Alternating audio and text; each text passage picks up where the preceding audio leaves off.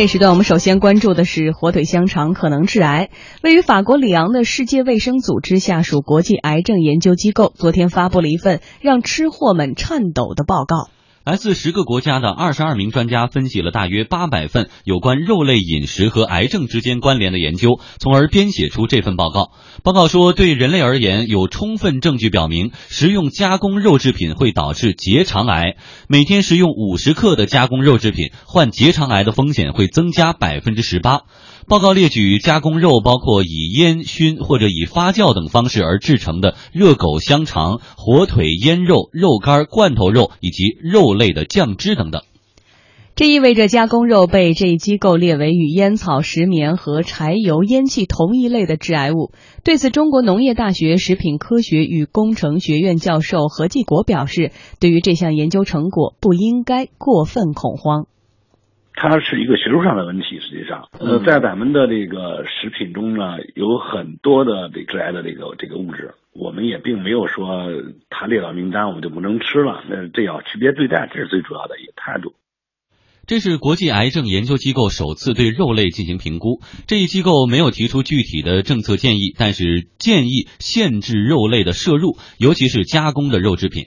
国际癌症研究机构官员库尔特在一份声明当中说：“对个人而言，因为食用加工肉制品而得到得结肠癌的风险仍然是比较小的，但是这种风险会随着食用量的增加而升高。”这机构援引全球疾病项目负担团体的数据统计呢，全球每年死于癌症的人群中，大约三点四万人是因为食用了加工肉制品较多。相比而言呢，全球每年有大约一百万人因为吸烟患癌症而死亡，六十万人是因饮酒，超过二十万人是由于空气污染。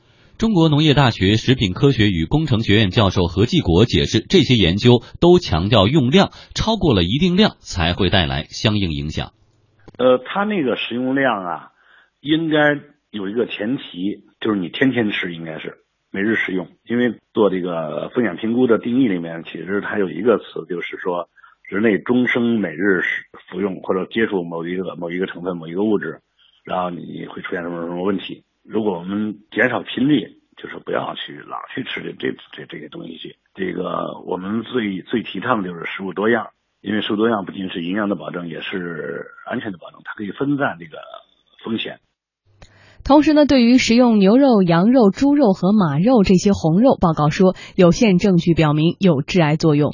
那可能主要是引发了结肠癌、直肠癌以及是胰腺癌和前列腺癌。报告说，鉴于红肉是人体营养的重要来源，这一研究结果应帮助各国政府和监管机构在食用肉的风险和益处之间做到平衡。数据显示，如果癌症与红肉之间的关联得到确认，全球每年因为食用红肉较多而患癌症死亡的人数是五万人。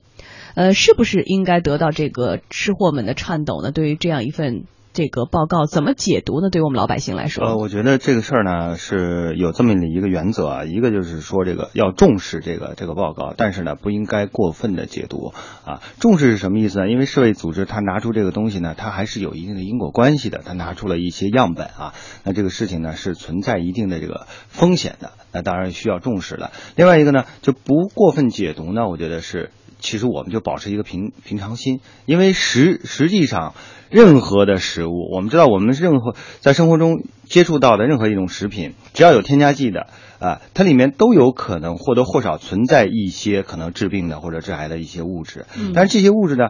首先，你不要形成一个大量的使用，对吧？你通过多样化来分散了一个风险之后，实际上是都可以化解的。对，哎，其实他说这些食物致癌呢，也不是说这些食物本身，而是因为它通过烟啊、熏啊产生的亚硝酸盐的这些物质。但我们知道，剩饭剩菜、隔夜菜当中都会有这些，包括我们平时吃的红烧肉。其实你只要是通过乳制品这这些适量的添加，包括国家也会有相关的量化的标准，就是说你。从无到有，只要是有，就会有这样的风险。对，所以富江说到挺重要一点是，以前其实我们也知道，比如说腌的或者剩饭剩菜的，放到冰箱里隔夜的，都会有这个问题，是因为亚硝酸盐的问题。所以以前的科学证明就是说亚酸鲜呃亚硝酸盐有可能治病，而这次呢直接就说出来说是火腿和肉肠有可能治病。所以这个是和以前的这个。个区别啊，就是原来说呢，这个火腿，比如说火腿肠中的某一个成分啊，每个成分是有致癌物质，但是这次直接说火腿肠是有这个有这个危险性的。那当当然，它这个分量确实比较足的啊，就是说它因为世卫组织来说的嘛。但是我觉得，呃，实际上这里面也有一个问题，就是什么呢？就实验室状态和这个个体差异之间的。比如说，我们知道很多的地区，它就是长期使用这个腌制的。对，我就想说，世卫组织在法国里昂，其实你往欧洲看，这些国家，意大利什么，天天都在吃那些腌的火腿、腌的肉。它并没有说有直接的关系，这个地区的普遍的某一种病症特别多，或者某一种癌症特别多，是因为使用了它吗？我觉得这个是还是要有一个区别对待的啊。就是科研的环境和我们日常生活的环境是不一样的，个体差异。因为你看，像癌症这个东西，实际上很大程度说，你说空气它带来的危害不是更大吗？对吧？呃，水啊这些东西，还有一个情绪，对吧？压力带来的这个，还有你家家户户都装修。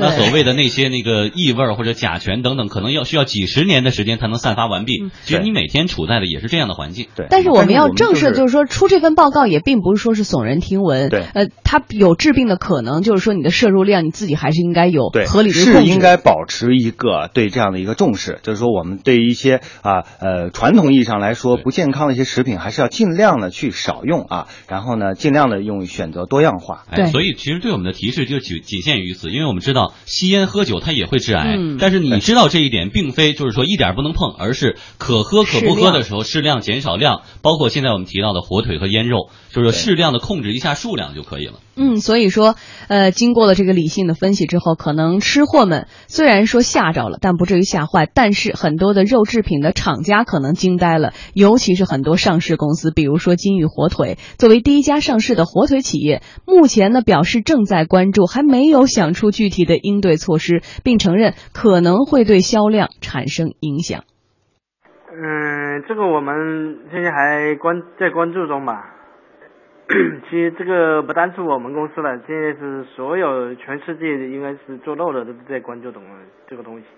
你说你说要关注的，那就是那个肉肉协会那种，会来会来，他们会澄清吧，会这种东西吧。我们作为我们我们，人家说你有这个东西，我们没法证明的呢。但是会影响我们的销量吗？嗯，这个每个人判断就不一样了，我就不清楚了。应该有影响吧。中国农业大学食品科学与工程学院教授何继国告诉记者：“这是世界卫生组织第一次提醒具体食品可能致癌，而此前呢都是提示致癌的具体物质。何继国判断这次对于相关企业短期是会有影响的。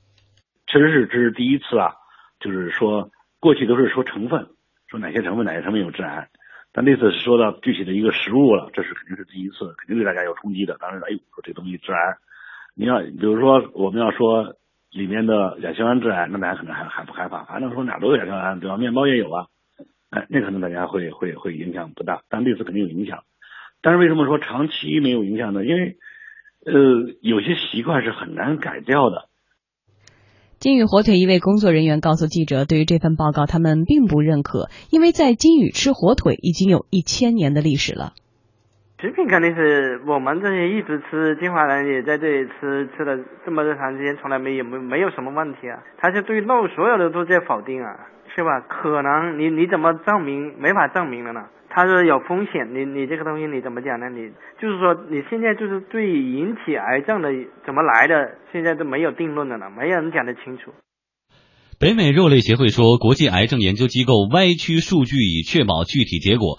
这一协会主管贝奇伯伦说，地中海饮食习惯的人呢，食用的加工肉制品的数量是建议标准的两倍。但是，像西班牙、意大利和法国等地中海饮食习惯国家的人，却拥有着全球某些最长的寿命，健康状况是极佳的。所以，我们今天说到这样一份报告的发布，对于肉制品企业会有什么影响？我今天也看到某个这个媒体的报告说，他一个记者蹲点在某桥下。下的一个小超市里观察，昨天。一共是卖了十根火腿肠，今天卖了六根，他就说会有影响，百分之四十的下所以其实这种偶然性还是比较大。对我本身如果说第二天天气不好，人出来少，那 本身购买量就少了。这个不能作为一个这个具体的参考标准。而且春运期间都要坐火车的时候搭一盒那个方便面，那得多少人买那个？实际上当年这个也是这个某某世界组织，他也是呃说过手机的这种辐射可能啊导致什么什么的啊，WiFi 辐射对是吧？它这个呢，实际上对于这。这个手机的销售来说，刚刚开始会造成一定的影响。短期内说，哎呀，我先等等吧，我说看看所谓的更绿色的手机啊，这个可能会更抢手一些。但是时间长了之后，大家还是关注的是说它的这个实用性，它并不会把这个事情作为一个啊购买与否的一个决定性的一个标准。所以我想，这个对于肉类的一些企业来说，当然你需要考虑的是在你的加工过程中啊减少这种风险，就是减少一些有害物质增加的一种风险。啊，比如说熏制的过程中，你可能说有些这个啊，这个已经过就是过于碳化，比如说你烤焦了，对吧？或者给它就是呃进行了一个已经在高温或者是超高温的这样的状态下制造出来的这种肉制品，可能会有一定的风险。那你通过其他的一些方式。呃，制作的工艺的改善，来改善这种啊，把这个风险降到最低，我觉得这就足够了。而且好多时候，其实人类的饮食习惯这个形成，就像我们说金华地区吃火腿，真的是一千多年的历史了。当地人肯定不会因为这样一份报告，可能当时有点紧张，然后近期少吃一点，但是长期的饮食也不是一时半会儿能改变的。对，呃，所以我们能不能就此判断说，比如说对于资本市场像金宇火腿这样的上市公司，可能？的短期内销量是会受到影响，但是长期来说，它还是一个长期的饮食习惯的一个形成。对，饮食习惯不可能在这个呃这个因为某一个事情，然后就发生一个巨大的逆转啊。因为短期可能大家因为这种恐慌性的，或者有些人带来一些，比如说他现在可能养生的这种帖子，大家接受的比较多，很多的中老年朋友他接受的比较多，他可能短期啊看到这个事情，他说我少吃一点，但过两天之后就忘了。